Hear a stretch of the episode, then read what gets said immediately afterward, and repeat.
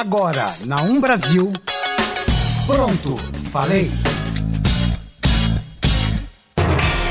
Paralisação do Mais Médicos pode causar 100 mil mortes precoces no Brasil. Greve no metrô de São Paulo é adiada. Juan Guaidó convoca a população a se manifestar contra regime de Maduro. Isso e muito mais você confere agora no Pronto. Falei! Pronto, falei. Está começando mais um Pronto, falei. Pronto, pronto, pronto, Falei. Boa noite. Boa noite, pessoal. Gente, Eu sou a Isabela Torres Eu sou o Fernando Luiz. eu sou Sofia Lisboa. e ali nós temos a Ingrid Oliveira. Alguém disse que ela não vinha. Quem disse, né? Quem disse que a Ingrid não ia mais participar? Estamos falei, de falei, é volta. meu. Eu falo aqui, brincadeira. Estamos de volta e vamos começar os assuntos. Com o quê? Com, com o que estamos falando aqui do, do programa Mais Médicos. O Brasil pode registrar 100 mil mortes consideradas evitáveis até 2030. Os óbitos seriam consequência de uma eventual paralisação do Mais Médicos e do congelamento dos gastos federais na atenção básica de saúde no país, com o teto de gastos. Os dados são de dois estudos feitos pelo Instituto de Saúde Coletiva na Universidade Federal da Bahia, em colaboração com pesquisadores da Universidade de Stanford, nos Estados Unidos, e do Imperial College, em Londres.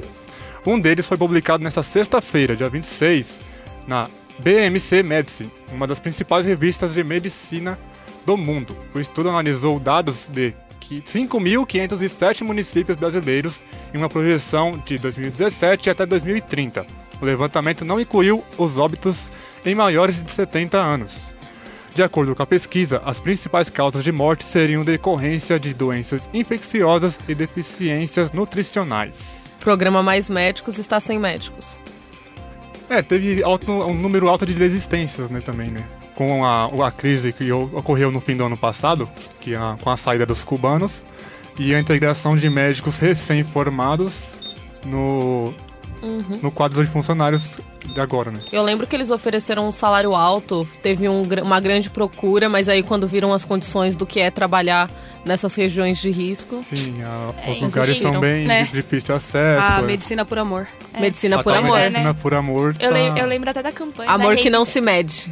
Da reivindicação Hashtags deles. em, né? nas redes sociais, amor que não se mede, são um sucesso. Eu lembro até da reivindicação deles, né? Sobre esses empregos que estariam roubando os, bene- é, os Empregos cubanos. de brasileiros. É Estariam verdade, roubando aí- os empregos do- dos brasileiros médicos, mas na, na realidade a gente vê que é ao contrário, né? Sim, e essas doenças que seriam evitáveis são, são mesmo o que. A, a especialidade da, da medicina em Cuba, que é a atenção básica, né? Que é o princi- principal acesso. Tipo, sarampo, catapora, Exato. malária, essas coisas que, que foram erradicadas há séculos no Brasil. Estão voltando. Podem Poderiam Ai. estar voltando. É, que são erradicadas, tem tratamento, tem vacina, só que sem, sem, sem esse apoio dos médicos nos, nesses lugares de risco, a população pode aumentar a taxa de E morte. da aí conta também o pessoal que já não tá vacinando os filhos, né? Porque tem, tem essa galera É, tem também. esse negócio aí da. Agora temos que aguardar qual será a, pro- a providência do governo para repor esses médicos que eles mandaram embora. Ah, não vão repor, não. Nem tão cedo. É, a gente se, percebe já faltava, também- se já faltava médico com mais médicos, imagine sem mais médicos. A gente percebe também que os médicos são recém-formados e não tem aquele toque especial que tinham que tinha alguns cubanos, né? Os Uhum. cubanos, por mais que te- tenham críticas, É, porque eles muitos não- bastante na causa acho que da saúde no Brasil. Pra você ser médico aqui no Brasil, em qualquer país, quando você é formado em outro país, você tem que passar por uma prova para exercer a profissão em qualquer país que você vá trabalhar. E o programa Mais Médicos, ele não era obrigado você passar por essa prova, até porque a maioria dos médicos cubanos não eram aprovados nesta prova. Sim, E até também porque os médicos cubanos vinham como missionários, né? Vinham Era missionários? Isso. Era praticamente das- trabalho, quase que um trabalho voluntário, que eles recebiam reivindicações, pouquíssimo, né? Uma das reivindicações aí do Bolsonaro para continuar com os mais médicos era justamente essa prova. prova. E alguns cubanos é, se recusaram e por isso que eles foram embora. Eu acredito que a prova deveria sim ser aplicada e com condições Não, de salário mas- da- um- tão acessível prova- quanto dos médicos Mas, brasileiros. mas pensa que mesmo que um, um profissional de medicina é formado aqui no Brasil, não é obrigado a fazer uma prova. Depois que ele tirou o CRM dele, ele não é obrigado a passar numa prova. Mas se ele for trabalhar em outro país, ele é. Se ele for, se ele for Se o trabalhar em cubano outro tá vindo país. trabalhar aqui, ele precisa Mas, da gente, a prova. gente tá esquecendo que não é uma situação normal, convencional. Ah, eu venho de certeza. fora pra trabalhar aqui. Não, foi um programa que foi feito, um acordo que foi feito entre os países Exatamente. pra trazer mais médicos Sim. aqui, porque tava em questão falta, de em urgência, uma questão de urgência. Uma questão de urgência. urgência, porém eles eram tinham bastante direitos usurpados também, os médicos cubanos. Tinham, Sim. era praticamente terceirizado, né? Era completamente É, até terceirizado. porque o salário, boa, a maior parte do salário deles ia, Ia pro para o governo estado de, de Cuba. Cuba. eles não tinham boas Sim. condições de trabalho aqui e eles aceitavam. Então é complicadíssimo a his- to- todo esse desenrolar, né? Mas vamos continuando os assuntos É, mas lembrando esperando também melhoras. que, que por mais que os médicos, a qualidade não seja parelha, mas tem médicos brasileiros que se formam no- em, em países vizinhos, como Bolívia, e vêm Trabalhar no Brasil. trabalhando mais sim. médicos no Brasil. É, Então fica ali dois pesos, duas medidas. Pois é. exatamente. Agora vamos para outro assunto, que é a greve no metrô de São Paulo, que ela foi adiada. Ela estava planejada para hoje, tá, gente? E ela foi adiada para a próxima semana. Os funcionários do metrô de São Paulo decidiram em assembleia a- na segunda noite não fazer greve nessa terça-feira. Hoje, né, gente? Dessa forma, todas as linhas do metrô funcionarão, funcionaram, estão funcionando normalmente. Os metroviários agendaram nova assembleia para segunda-feira, dia 6, para deliberar se farão greve na próxima terça, que é o dia 7, caso as negociações com a companhia não avancem. Para você, a decisão foi tomada após a categoria concordar com os termos de audiência da concili- concilia- conciliação realizada à tarde na sede, na sede do TRT do Segundo Tribunal Regional do Trabalho. O TRT fez uma série de ponderações e decidimos retornar às negociações e não fazer greve, disse Wagner Fajardo, coordenador do Sindicato do Metroviário de São Paulo. Um dos o sindicato ele tem tá reivindicando equiparação salarial entre os trabalhadores que exercem a mesma função e que continue custeando 84% do plano de saúde deles e aceitando negociar o valor que será pago este ano da participação dos resultados da empresa. Por exemplo, como a linha amarela ela é privada. É, amanhã nós temos a nossa comemoração mundial, né? Primeiro de maio, Dia do Trabalhador. O Dia do Trabalho, são muitas manifestações que estarão por aí, principalmente dos sindicatos, que estão passando por uns perrengues com o governo. É, ainda mais com a falta de contribuição, né? que Uhum, que ela foi, na é verdade, né? É, e na verdade ela foi. Ela não, não teve essa contribuição, se eu não me engano, por 60 ou por 90 dias de todos os sindicatos. Você pode ver que tem muitos, muitos sindicatos promovendo, promovendo greves para amanhã por causa disso.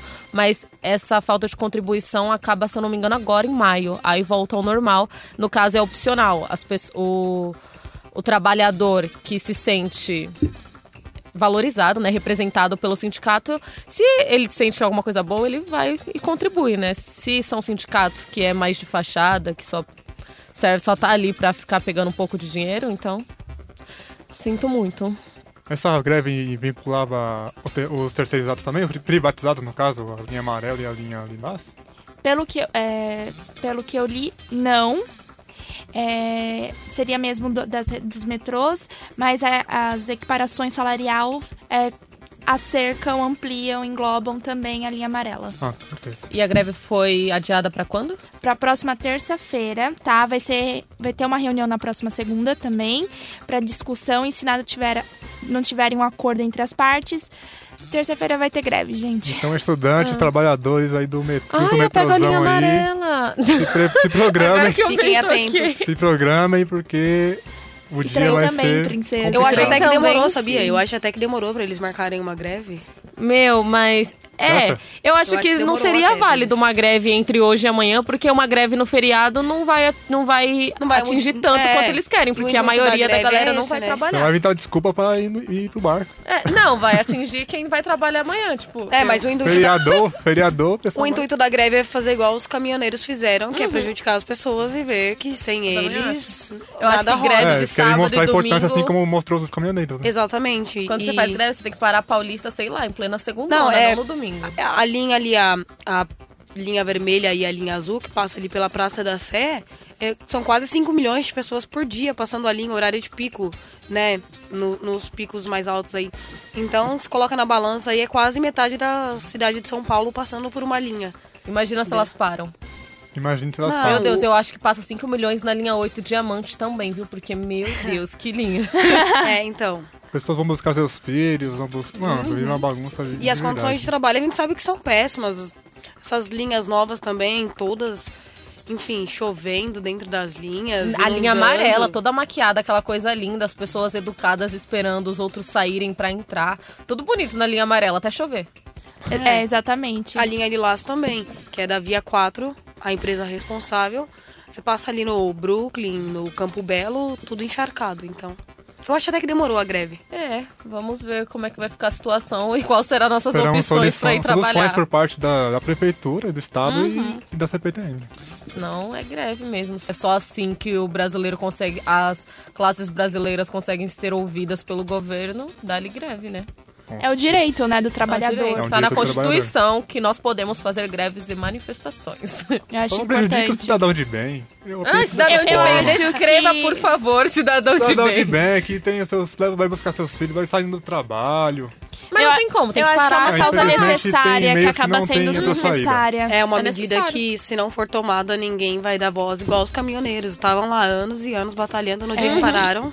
E é uma No dia coisa. que pararam, o que, que o brasileiro fez? Foi pro mercado Não, estocar Não, comida. No dia que. Hoje, hoje Mas por exemplo. a os- importância dele foi. Sim, mas as pessoas acabam não levando em consideração enquanto não atingem elas. É Agora, quando as verdade. pessoas pensaram, nossa, eu vou ficar sem comida, nossa, eu vou ficar sem produtos Sem de higiene, gasolina. sem gasolina. Botou medo no A governo, galera- né? É, Sim. de fato, hoje o governo tem planos e projetos aí e reuniões é, mensais com o sindicato dos caminhoneiros para evitar tipo de greve. Recuou. A Petrobras perdeu 32 bilhões de reais aí, então. E aí que vemos a importância também dos sindicatos que representam de verdade as classes, E né? das ferrovias, né? Que deviam ser Exatamente. mais investidas, né? Nós totalmente, a gente totalmente dependente só do, Do- do- de, um, do de um meio de transporte. E, e é- chega a ser ridículo. Se comparado absurdo. a outras capitais grandes do mundo, as, as rodovias de São Paulo, as ferroviárias, na, na verdade, chegam a ser ridículas, porque é pouco. Pra Uhum. cidade que a gente pouco. tem, é, Nós, temos- nós somos um dos maiores centros comerciais do mundo. deveríamos ter mais trem e metrô ligado, É o primeiro centro comercial, o maior centro comercial Da da América do, Sul. América do Sul. Uhum. E é uma coisa a se- a se repensar. E essa questão dos caminhoneiros, é, os caminhoneiros têm um movimento que tá rolando ainda por, ca- por causa do diesel pra no meio do ano acontecer outra manifestação. Sim. em- Outra paralisação. Então é preocupante. A gente tem que repensar essa questão da mobilidade, não só na cidade, mas no modo geral no Brasil todo. A mobilidade de transporte. Tudo isso seria evitado se a gente tivesse vias hídricas, né? Se os rios não fossem poluídos, se a gente pudesse... Ah, eu, já- eu vi uma notícia que até 2015 Ah, é, o Tietê teria peixes. 2015. Talvez tenham, né? Ou seja, mortos. É,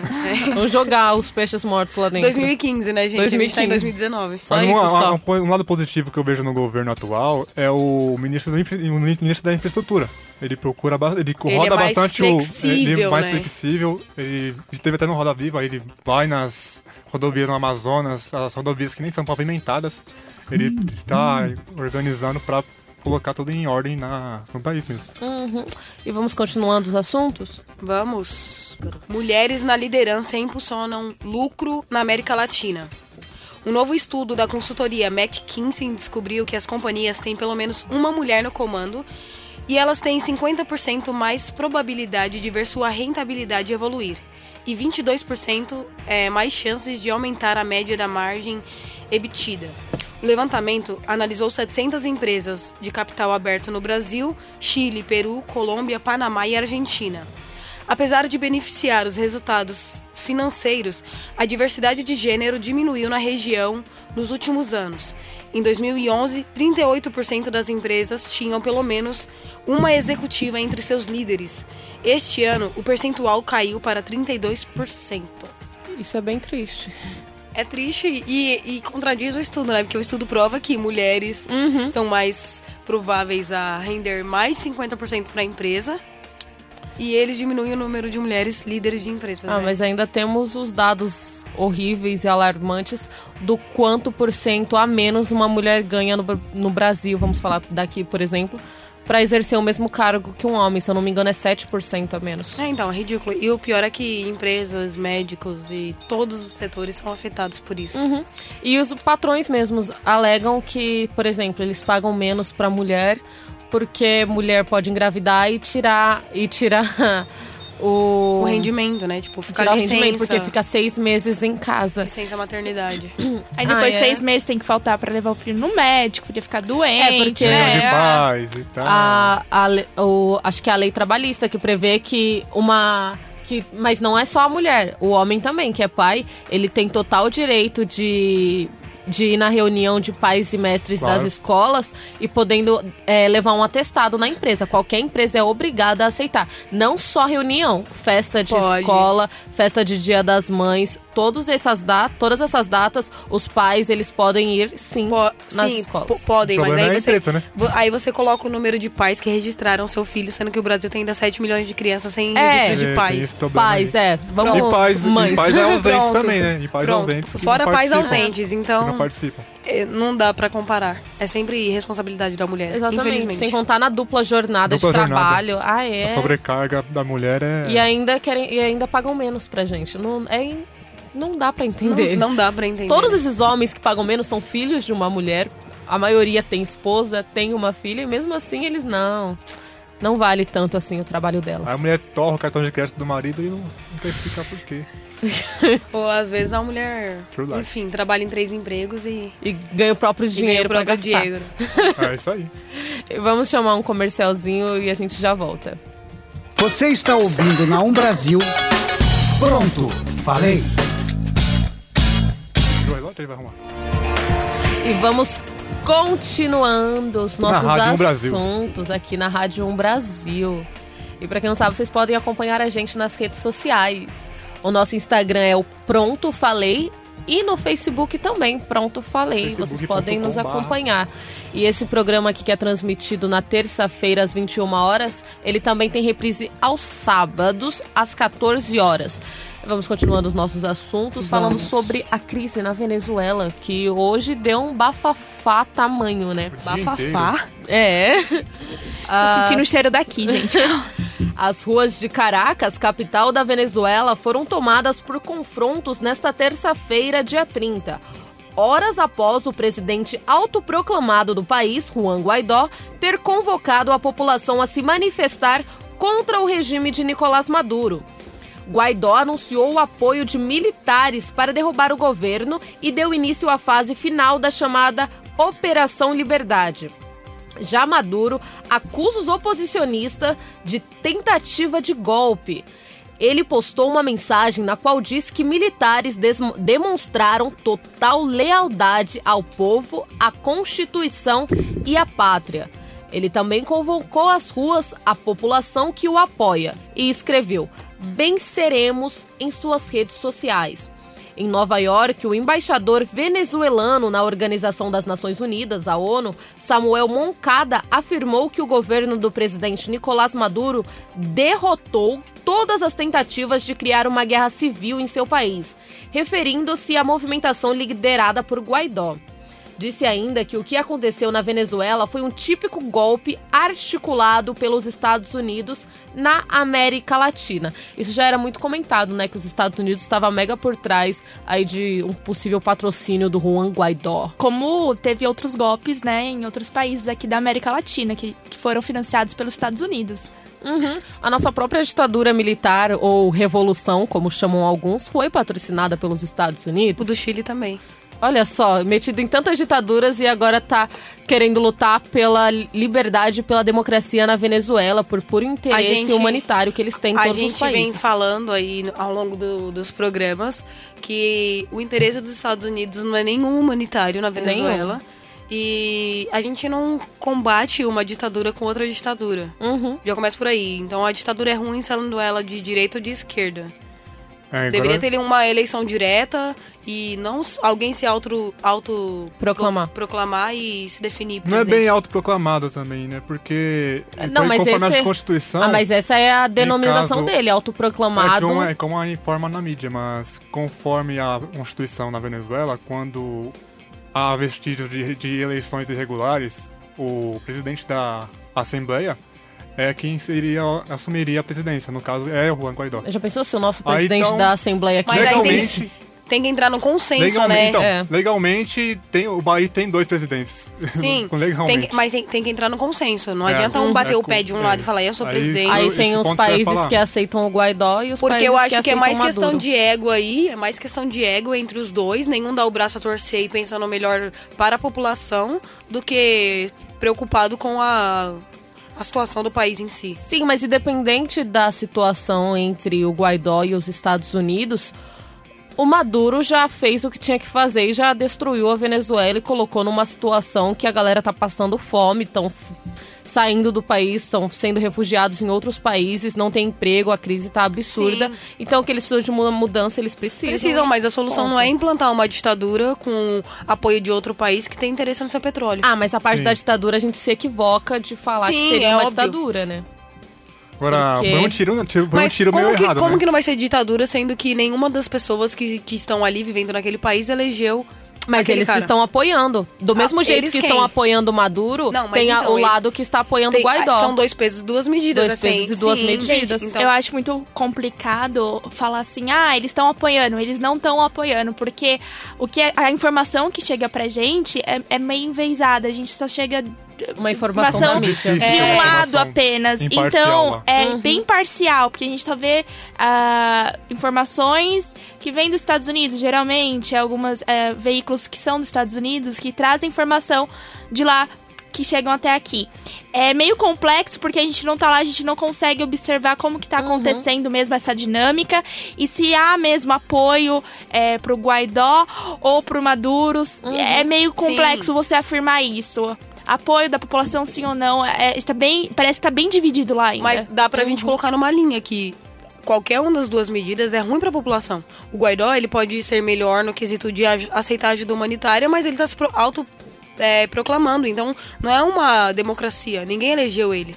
Aí Então, ele disse a gente, que... ele vai fazer o que ele bem entender. Se ele se autoproclama, é porque ele vai fazer o que ele bem entender. Ele disse que tinha militares a favor dele, mas não se sabe quantos são e se é suficiente para esse embate, né?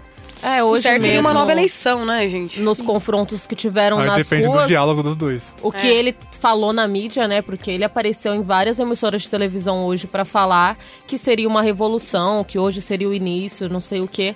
Mas na verdade foram pontos isolados com poucas pessoas. Exato, que eu até esperava, eu, eu até achava- achava estranho, porque as, as- as semanas que passavam e não, não se via tanta notícia em pauta principal, como pauta principal na Venezuela. Sim, eu já esperava Ó, algo do tipo. E Porque a, a ideia do Guaidó é meio que pôr, pôr- de volta a Venezuela na mídia para conseguir voltar Ah, exatamente a esses isso. apoios né, internacionais. O, o presidente do Brasil, Jair Bolsonaro, ele comentou na conta dele do Twitter.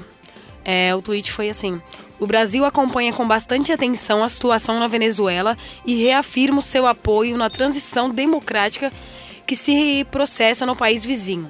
O Brasil está do lado do povo da Venezuela, do presidente Juan Guaidó e da liberdade dos venezuelanos. Ou seja, o Brasil declarou Sim. apoio ao Guaidó. Sim, Mas tem- ele comentou, ele, ele publicou mais outros três tweets. Em um, É, obviamente, ele citou o PT ainda. É, ele citou o verdade. PT e o PSOL. Ele falou: o Brasil se solidariza com o povo sofrido venezuelano escravizado por um ditador apoiado pelo PT e pelo PSOL e alinhados ideológicos. Eu acho que ele quis dizer aliados ideológicos. É. Aí ele vem com apoiamos e tudo mais. Ele falou a mesma frase que o Temer, o Temer, ó, perdão, que o Trump usa direto, que é estamos observando de perto, estamos vendo o que está acontecendo na Na verdade, Gente, era melhor ele ter no- ficado calado. É, né? no, no, no tweet mais novo dele aqui, ele fala que a situação da Venezuela preocupa a todos. Qualquer hipótese será decidida, é, decidida exclusivamente pelo presidente da República, ouvindo o Conselho de Defesa Nacional. O governo segue unido, juntamente com outras nações, na busca da melhor solução que restabeleça a democracia naquele país. Gente, isso que eu me preocupa, porque ele vai apoiar ou ele vai ajudar essa revolução, esse golpe acontecer?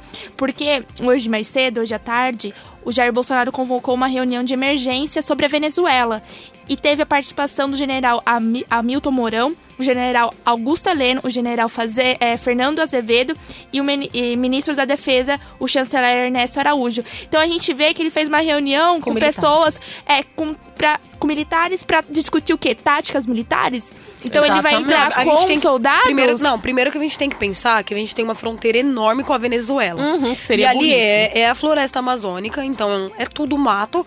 É óbvio que haverão é, refugiados naquela fronteira, haverá militares, haverá, sei lá, tropas de outros países. Então a gente não sabe, não pode definir, porque a gente também não entende de estratégia militar. O que a gente sabe é que o Bolsonaro ele vai tentar proteger a fronteira do Brasil.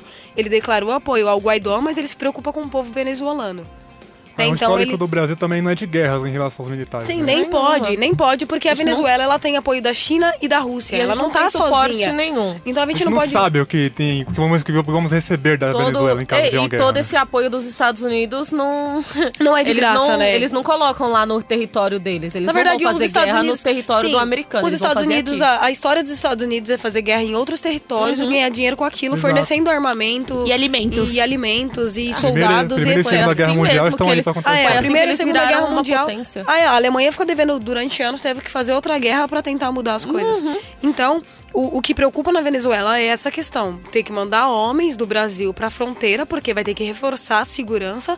E esse apoio do Bolsonaro, até que ponto ao Guaidó? Porque a gente não sabe o futuro. Se o Guaidó ele perde essa essa batalha, né, digamos assim, contra o Maduro, como é que vai ficar a relação do Maduro com o Bolsonaro no futuro? Então Já a gente tá tem que pensar tudo isso, é. E eu nunca vi um presidente, no caso o nosso presidente Jair Bolsonaro, tentando lutar tanto pela democracia em outro país e aclamando, ovacionando a ditadura que teve no próprio país. Eu não entendo essa, esse discernimento que ele tem sobre o que aconteceu Eu acho que é sobre a porque história. ele- nem ele entende o que é ditadura. Eu acho que parte É, desse ele- princípio. Ele não deve entender o que é ditadura. Porque não, É. não, não tem lógica. Ele, ele pede pra saudar a ditadura militar que teve no Brasil e tá tentando lutar, fazer o que pode, né? Entre muitas aspas aí, pra acabar com a ditadura de outro a país. situação na, na Venezuela ela é tão assustadora, né?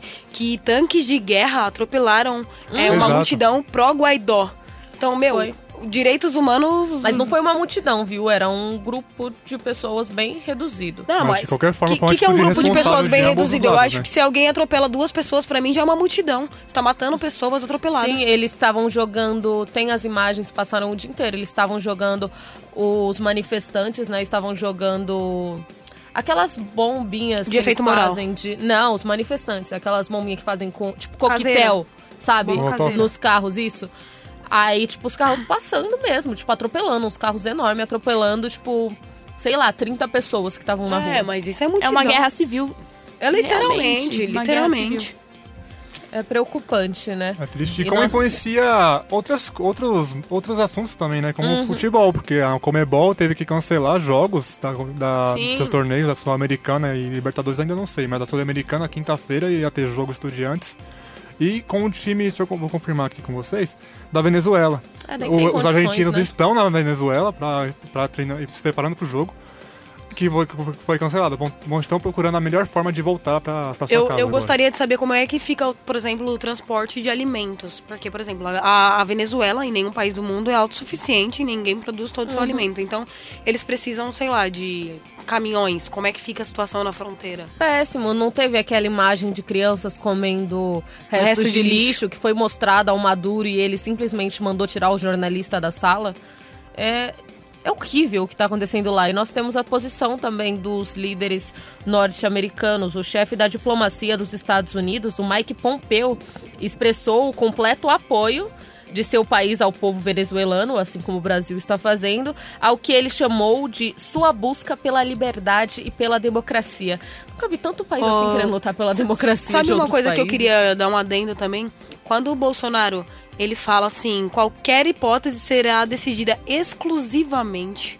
Ou seja, se fosse o caso, hipoteticamente falando, se fosse o caso de uma guerra, ele não queria saber a, a população, assim, ah, sou a favor da guerra, não sou a favor de você se Uhum, meter. exclusivamente. é Exclusivamente o presidente da. República. E aí ele quer criticar os ditadores, mas Eu acho que é beleza. ele querendo reaf- reaf- reafirmar seu, sua força. Sim, em- ele é um com às príncipe, bastante né? crises que tem com seus filhos e com o Olavo de Carvalho e É. Ele quer mostrar serviço pros Estados Unidos, gente. Vocês não entenderam isso ainda? Se Eu os que Estados que Unidos não estivesse apoiando o Guaidó, o Bolsonaro não estava. Porque parece que o ídolo dele é o Trump.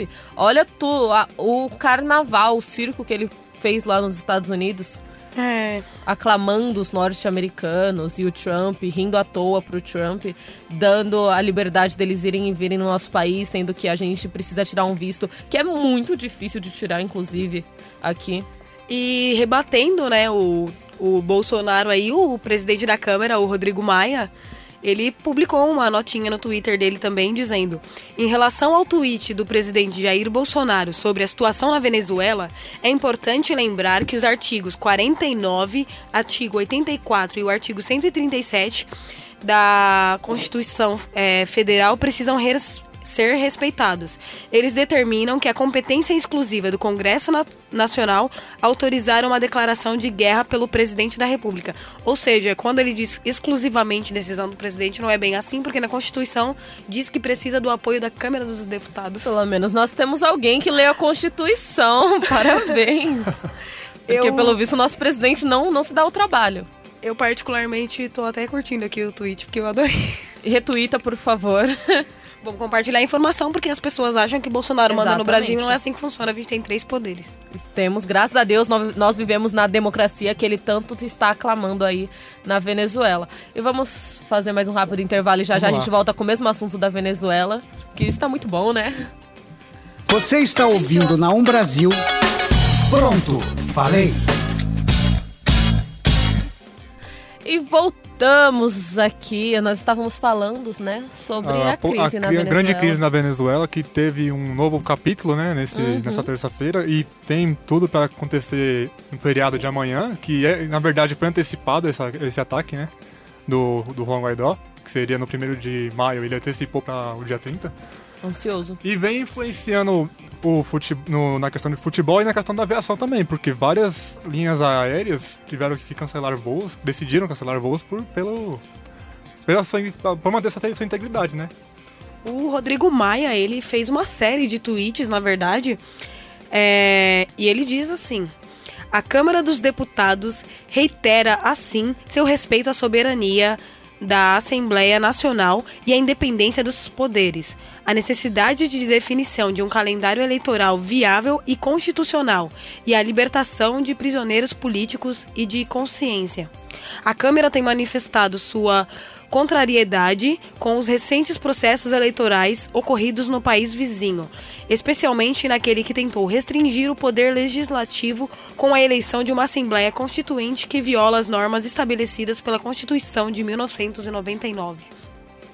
Acompanho com atenção e preocupação as manifestações na Venezuela, na expectativa de que possam conduzir uma solução e que preservem a democracia, não agravem a crise humanitária que assola o país vizinho. Ou seja, ele não é a favor da situação da Venezuela, mas ele ele Ponderado.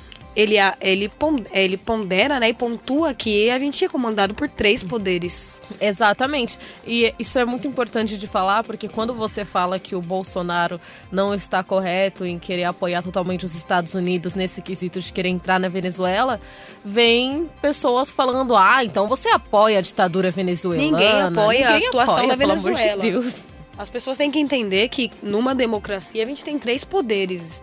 É a mesma coisa o que está acontecendo agora quando o Bolsonaro disse que ele exclusivamente vai decidir o que é melhor para o país. Não é assim que funciona, porque a gente precisa do judiciário e da Câmara dos Deputados.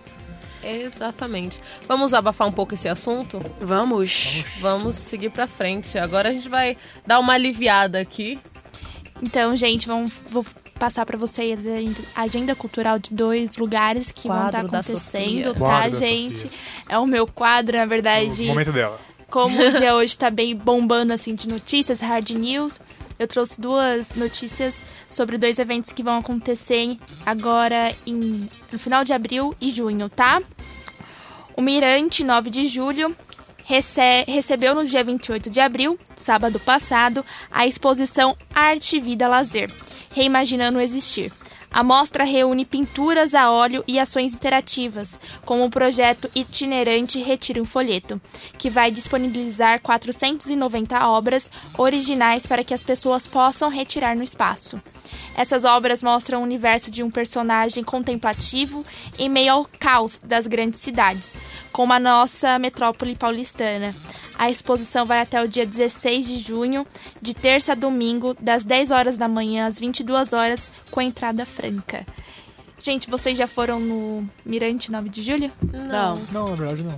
É um ambiente super bonito, gostosinho ali perto da Paulista. Vale super a pena. Atrás do Tem um cafezinho ali também. Ali próximo. Eu adoro Isso. os mirantes de São Paulo. Na verdade, eu fui no edifício Martinelli, que é muito bonito. Sério. 360 a visão da cidade. As 360 vistas são graus. maravilhosas mesmo, né? São Paulo é muito bonito, assim, a cidade, a selva de pedra, né, como é conhecida. Uhum. E vale a pena, porque é uma exposição que traz, tenta trazer uma vida, um olhar contemplativo é, para esse caos que é a cidade, né? Tudo acontece ao mesmo tempo, é, são várias opiniões, são várias pessoas diferentes. É, é, conviver, é conviver numa harmonia de elementos totalmente opostos uns aos outros. E a entrada é franca, tá, gente? Gostamos desse nome. Gostamos de, de coisas gratuitas. Além de apreciar a vista lá do Mirante, da 9 de julho, vocês vão poder apreciar a arte também, esse espaço contemplativo e olhar por um outro lado a cidade de São Paulo, né? Esse caos organizado da a, beleza cidade. do, a beleza do caos, né? A beleza do caos. Exatamente, a beleza do caos. Licença poética. Pois é, né? Meio poético hoje, né? E o outro evento é que a partir do dia 1 de junho, viu, gente? A Japan House irá receber a instalação Fluidez, que reúne os elementos água, luz e música para retratarem da vida ao sentido da palavra. Com pilares de água com partículas e movimentos orgânicos, a instalação apresenta um movimento líquido de pequenos organismos. O resultado dessa junção de água, luz e música é de um ambiente mágico e vivo, que, que em sincronia desses movimentos dos três elementos presentes na exposição criam fluxos de or- orgânico com intensa energia e vitalidade. O público será convidado a observar a instalação fluidez totalmente no escuro, apreciando movi- os movimentos que se modificam entre lentidão, calmaria, rapidez, paz e energia.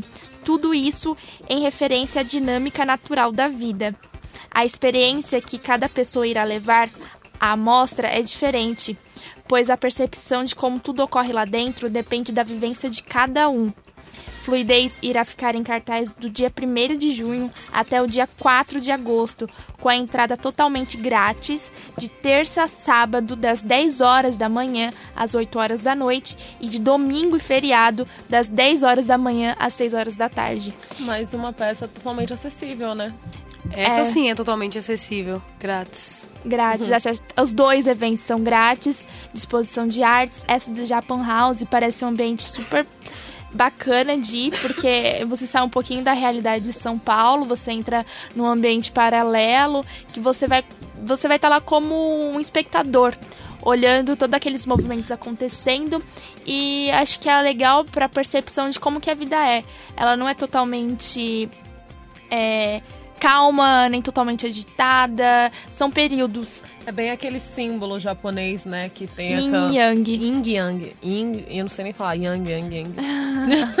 aquele sim... Yang. Aquele símbolo lá que mostra o bem no mal e o, bem no, e o mal no bem. É muito Isso bom. aí. Ótimas dicas, Sofia. A gente promete que ainda vai criar uma vinheta legal pra esse quadro de cultura no meio do caos, que é o nosso programa, A Beleza do Caos. Ah, Tá aí, ó. Beleza do caos. Uma opinião legal aí. E agora Ah, a gente... Beleza do Caos, eu Sim. adorei esse nome. a beleza do caos, É isso. maravilhoso, né? E agora a gente vai para um assunto meio chato de se falar, que Uhum. é a xenofobia em Portugal. Vamos lá, Isa. Vamos, na última segunda-feira, dia 29, no caso ontem, enquanto passeava pelo campus da Universidade de Lisboa, onde estuda a brasileira Maria Eduarda Calado, de 24 anos, ah, ela se deparou com uma caixa escrita loja de souvenirs e outra placa que dizia grátis se for para atirar em, em um Zuka, que passou à frente no mestrado. A caixa estava cheia de pedras. Zuca é um termo pejorativo usado para se referir a brasileiros em Portugal. Outra placa pedia contribuições para alimentar nossos animais, que era o que estava escrito na placa. Para a Universidade de Lisboa, não houve agressões e tudo passou de uma disputa acadêmica, já que estão acontecendo disputas pelo centro acadêmico da Faculdade de Direito. Os brasileiros disseram que os portugueses se sentiram injustiçados durante a seleção de mestrado da instituição. A universidade informou ainda que já iniciou uma investigação para descobrir quem foram os atores dos cartazes. Os estudantes brasileiros, por sua vez, se reuniram para cobrar o fim da xenofobia na universidade e no país. A aluna relatou ainda que eventos desse tipo não são comuns lá dentro. Atualmente, 30% dos estudantes estrangeiros que vivem em Portugal são brasileiros. No caso, tem brasileiro pra caramba em Portugal. Quase um terço, né? casos- É, e esses casos de xenofobia, ela falou que não é comum lá onde ela tá, mas eu já ouvi muitos casos. Eu lembro quando eu fazia cursinho, muito, muito da galera falava que não queria ir fazer prestar pra ir pra Portugal, porque eu via relatos de tipo muito, muita xenofobia Pô, mas mesmo. se eles chegaram aqui e quiseram catequizar os índios, vocês acham que. É, se eles, eles vão aceitar a gente de tratar braços bem, abertos. Sério, eles, é, eu já ouvi relatos de que os portugueses olham para as brasileiras como se elas fossem, sabe? Pedaço de carne. É, eu, eu ia falar uma palavra mais chula, ainda bem que você colocou esse pedaço, de carne de aí na carne. frente. É, tipo, é bem agressivo Mas mesmo. não só, não só em Portugal, na Alemanha os brasileiros também sofrem Irlanda. muito. Gente, Todos, acho que né, xenofobia tá em todo lugar. Mas não vamos descartar que no Brasil também, tirando pessoas que são de origens europeias, né, os imigrantes europeus, brancos. brancos de, destaca, olhos né? azuis que falam inglês ou qualquer outra língua, os outros sofrem muita xenofobia. Ah, Venezuelano, colombiano, Todos. de- os países de origem africana sofrem Eu- muita Eu xenofobia. acho que aqui. esse negócio de xenofobia é uma coisa tão atrasada. Quando a Uhum. gente coloca que a internet tá aí, você se conecta com pessoas de De todos os qualquer países. lugar do mundo. De todo lugar você tem. É possível você conhecer a cultura dele digitando um videozinho ali no YouTube, no Google. Você vê aquilo dali, vê a realidade que a pessoa vive. Mas e aí ele negam, chega né? aqui, ou você chega lá, e eles partem do pressuposto de coisas que aconteceram, sei lá, 300 anos. Tem, tem país que acha Ridículo. que. Não, não tô falando de país distante, não. Tem americano, norte-americano, né? Porque americano é todo mundo que nasce na América. Que acha que o Brasil ainda é uma mata atlântica, que as pessoas passam sambando por aqui e que aqui só tem futebol. Futebol, Ah, carnaval, é, né? e- É, e é mulher pelada. Ah, mas. Não, não tem como as pessoas não pensarem isso quando o presidente da República reforça a Hum, ideia nossa, a de que disso, as favor. mulheres, que, que o, o Brasil não vai ser visto é, lá Turismo fora como gay. um país Gay. gay, Que- e então a pessoa tem que se sentir à vontade pra chegar aqui e ficar com uma mulher. Ele Uhum. reforça a ideia do turismo sexual. Isso é ridículo. Vamos lembrar que ele tuitou claramente assim: se quiserem vir para o Brasil transar com mulheres, vocês podem vir. É tipo, fiquem à vontade, não é? nem Num país que tem um índice de estupro absurdo. Um Ou seja, absurdo. ele que ref- a pena é ridícula Ele pra estupro. reforça o turismo sexual, Uhum. ele reforça a ideia de que as pessoas estão lá fora e veem as brasileiras como mulheres peladas, porque é isso que eles pensam. Uhum. Um Ou país que vive diariamente com Comba- casos de feminicídio. com- combatendo o feminicídio, né? Vestindo numa luta pra combater o feminicídio. E o presidente. O presidente me declara uma coisa dessa. Sim. Como Até o Olha, mesmo desculpa, comércio, mas né? pra mim. Não vou falar, não. Deixa quieto. Fala, fala, Não, Isabela. é pra bom, Pronto, ele- esse ele é programa, eu burro. pronto falei. Ele é burro. Nossa, que, que absurdo de presidente. Quem declara isso em rede. Em, ó, quem, qualquer pessoa pra declarar isso, mas agora um representante de uma nação inteira falar, vocês podem vir aqui transar com as nossas mulheres. Nossas não, né? Porque ninguém é sua, mas transar com as mulheres. Meu Deus do céu, é Não, ridículo. é. E, e assim, como é que a gente vai chegar lá fora? Por exemplo, as brasileiras que saem daqui pra Uhum. estudar, como é que você vai chegar lá fora e vai falar assim, não, eu não sou, sei lá, garota de programa. Eu não sou o que o Ah, mas o presidente seu do presidente país falou. fala que eu não, sou. mas o presidente de seu país falou, ele, ele tweetou isso. Gente, não, não dá, né? Não, Um é absurdo. inaceitável, inaceitável. É complicado, a gente tá lutando por melhorias de qualidade de vida, de menos acho- feminicídio. que- E tem pessoas, o presidente reafirmando é, preconceitos e estruturas Eu acho que de escravidão que tá Uhum. desde, desde lá atrás. sim, eu, acho- mas eu acho que essa parte do complicado é muito ultrapassada. É tipo inadmissível. Inadmissível. Inadmissível. Ainda mais Falando quando- como mulher, né? Muitas Falando declarações do nosso presidente são inadmissíveis e o pior ainda são a plateia, são não, né? É a plateia que aplaude isso. Eu Ah, acho é óbvio. A gente é um país machista. A gente é um país que mata mulher todo dia, cada hora aí. Enfim. Lamentável, né? Lamentável. Nós não que- conseguimos dar uma, uma, uma, Uma notícia dentro. boa do Não, presidente. é- Já faz quase cinco meses que a gente tá fazendo o programa que ele já foi eleito. Tá difícil. E aí vão falar que a gente é partidário, mas é porque parece que as pessoas não enxergam. Isso Uhum. me mata. Não, não é partidário. A gente tem senso do ridículo. Ponto. Eu acho Com que ele certeza. ainda não entendeu, porque ele já não é um, um cidadão comum. Ele tem É. que repensar É. o que ele fala. Ele não Exatamente. pode dizer qualquer asneira e depois, ah, não, foi um mal entendido, eu, Eu não quis generalizar. isso. Porque ele se- não pode fazer isso. Se isso mais. viralizar, né, e daqui a pouco vai, porque sempre acontece, aí algum país, sei lá, o Le Monde faz lá da França, faz uma matéria sobre isso, aí ele, não, não foi bem isso que eu quis dizer. Não foi bem isso. Porque ele sempre volta atrás nas decisões dele, né? Ele vai falar Isso- que, que a gente tá sendo extremista com a- É. uma coisa que ele que falou. Enfim. É Ele, ele conseguiu ser homofóbico, machista e, Tudo pra que- usar outra palavra, assim, né, tudo. na mesma frase, enfim. Vamos, E vamos- chamar um comercialzinho Vamos. agora. Você está ouvindo na Um Brasil. Pronto, falei. É, voltamos aqui.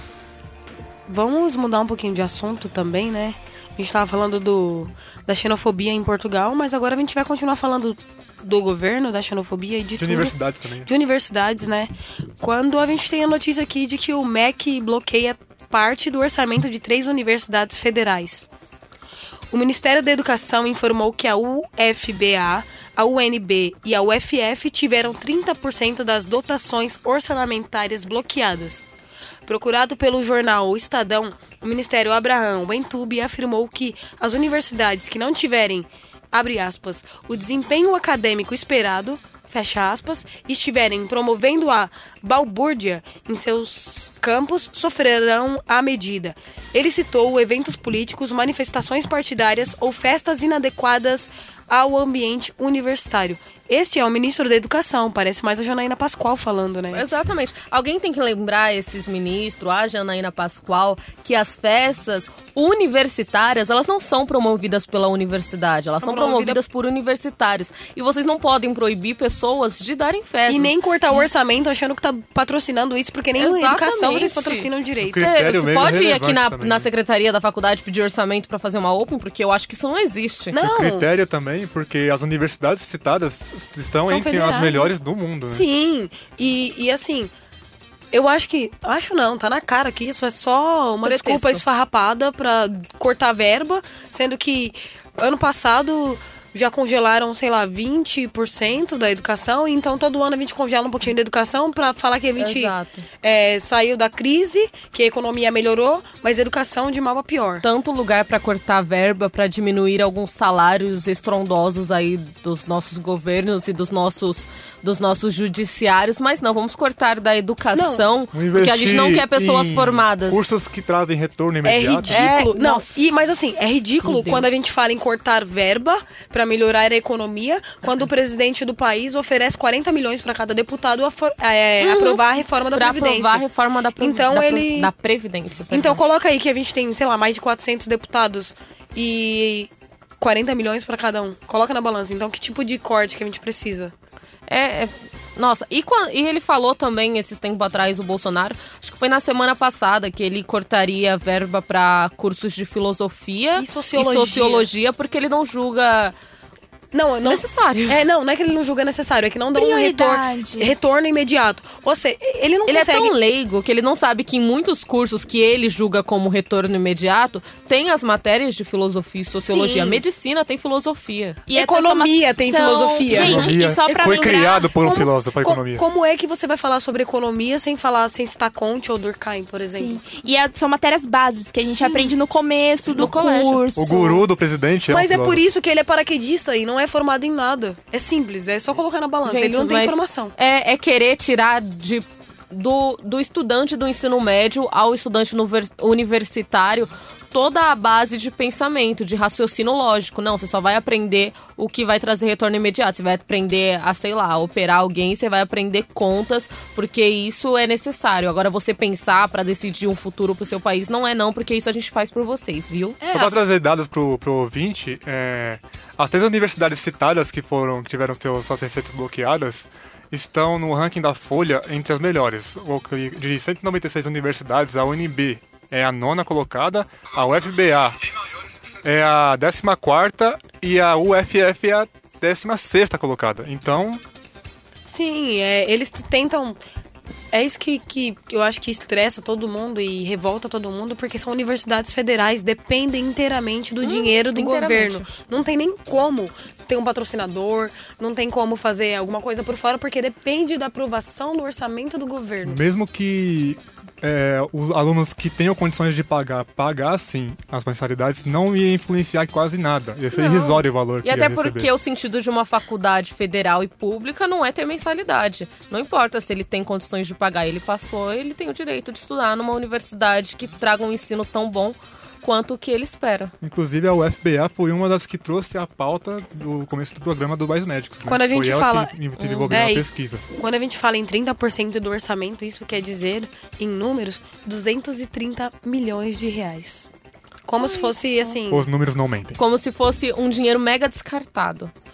Eu acho que falta nesse governo, e em- não em si só nesse governo, mas acho que todos de uma forma geral, Uhum. é pensar a longo prazo, porque a gente pensa muito em No imediatismo, pautas, né?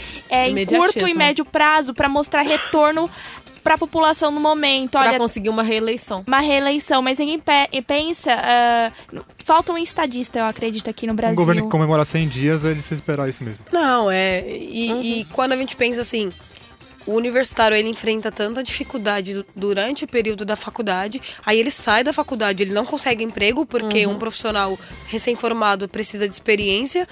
E então a gente vê que ele já tem uma educação precária, porque o governo tirou dele a- o direito dele básico. E aí ele se forma também não tem emprego. Então o que, que vai ser. O que, que está sendo Qual é o da gente? que ele quer? Não, o que, que está sendo da gente como, né?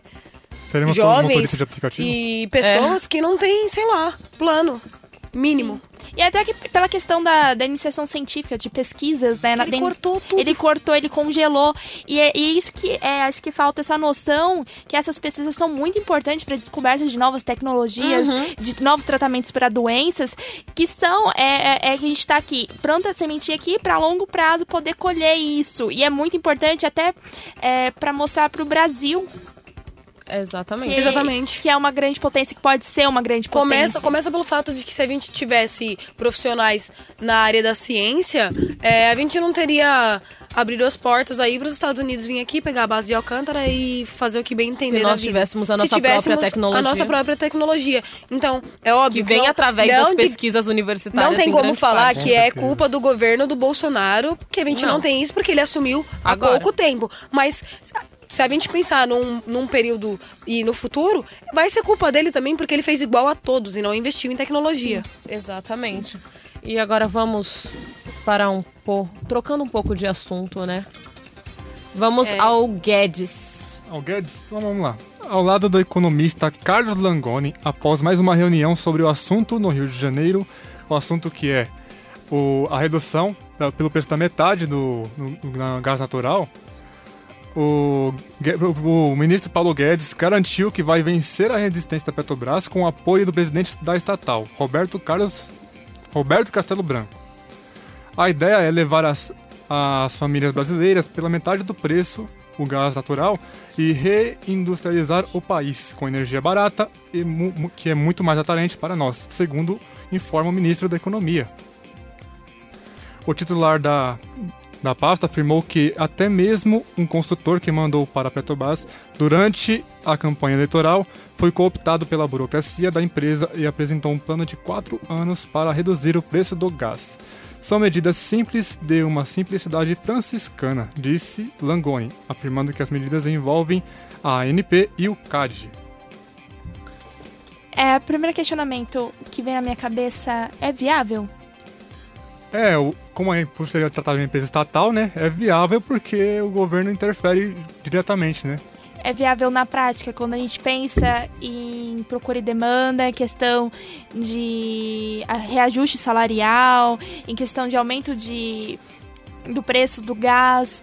É, eu acho que tem, é, é uma medida meio que simplória para Populista? mediatista, até populista, por uma questão que a gente não pensa, não olha pro, ao longo prazo. Vai funcionar? E depois aí não adianta nada você cortar aqui, diminuir o preço, e aí daqui, sei lá, três meses, seis meses, vamos lá, é, voltar a preços é, Exorbitantes. exorbitantes. Com certeza. O preço do gás, como a gente tá tendo agora. Então, é- é viável mesmo? É, se a gente vê a interferência do, do Estado diretamente na Petrobras por ser tratado estatal e no Banco do Brasil também, constantemente, né? Reflexo disso, quando é uma medida ela diminui, né, Pra ter um resultado imediato, por exemplo, é, no começo do mês de abril, o Bolsonaro ele vetou o aumento da Petrobras no preço do diesel, então isso causou um rombo de 32 milhões de reais na Petrobras. E hoje o diesel tá aí a quase 5 reais. E a gasolina teve a, a terceira alta nessa Ah, semana, né? Então, então a gente é imediato, mudou por uma semana, mas semana que vem a gente aumenta o preço e aí as pessoas vão pagar todos os juros possíveis. É uma medida só pra acalmar a população no momento. É. né? E a melhor forma volta. de a gente reduzir custos, reduzir, esses preços é andando com o governo, né? Vamos falar a É. verdade. Não, mas é, é- Colocando pautas, de, pautas necessárias pra, em debate. eu, eu, eu acho que é tão contraditório quando ele diz que vai ser um governo mais liberal e aí ele pega e mexe no preço das Com coisas. certeza. Então, super liberal, Tá entendeu? meio autoritário demais, né? É. Liberal é direita, Ele fala que vai ser uma no coisa mais liberal, liberal na economia. liberal assim, que o governo não vai ter participação direta, e aí ele pega Interferindo em comerciais da É. estatal. Gente, é, No Nossa, pre- no isso é comercial verdade, da- interferindo em comerciais. gente, é, a todo momento ele se contradiz, né? Em sua fala e com, com o que ele faz, ele age. Eu vou deixar salvo aqui que eu acho que o governo dele não dura dois anos. Caramba, Salve esse áudio, Padova. por favor. Veremos daqui dois anos aí. É, daqui mas- dois anos a gente não, vai estar no fazendo um falei, programa e a dois gente vai soltar esse não, áudio. se, se você ler alguns artigos, é óbvio, de, de estudiosos, aí você vê que a previsão não é de que dure dois anos o governo Bolsonaro. É porque E é é um real, governo isso não é nenhuma procura- fala minha. É. Procura medidas imediatistas. Imediatista e demais volta atrás e em tudo que ele fala. E com altos impactos Sim, as medidas mas que ele não tem credibilidade quando ele volta atrás em tudo que ele fala. É um Ninguém governo vai muito baseado no conflito, né? É, a É, gente, é baseado no conflito. quando a gente trata de relações internacionais, né, e relações comerciais internacionais, a gente não pode voltar atrás no que a gente diz. A gente Entendeu? pe- tem que passar essa segurança, né? É, tem que e o, o credibilidade. Bolsonaro, ele não consegue passar segurança pra gente que é eleitor. Cada fala Entendeu? dele interfere na economia, né? Sim. Ele, O faz, ele fez a brincadeira ontem no Agro Show que ele participou. Agrishow. E... Agrishow. E. Perdão, obrigado por me corrigirem, né? No Agri Show. E.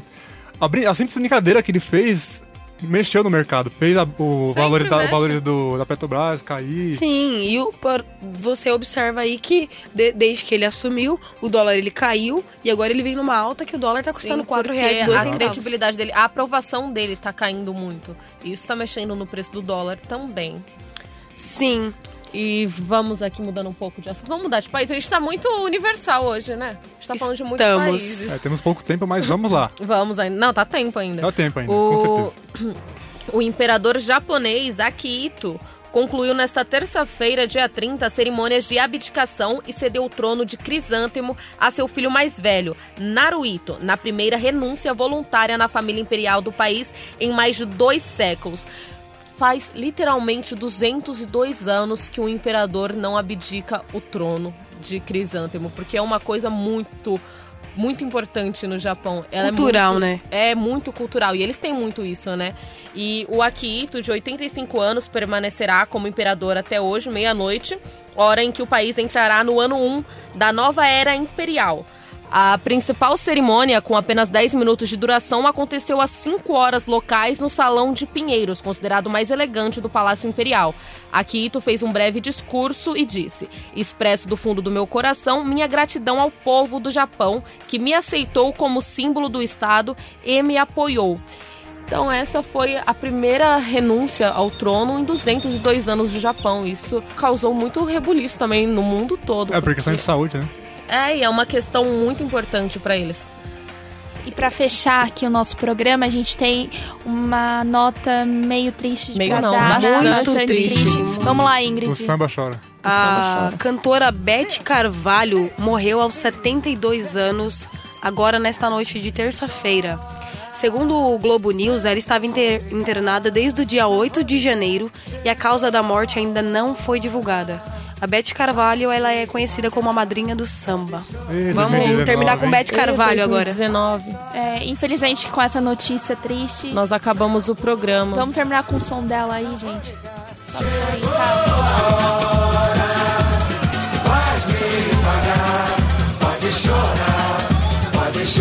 É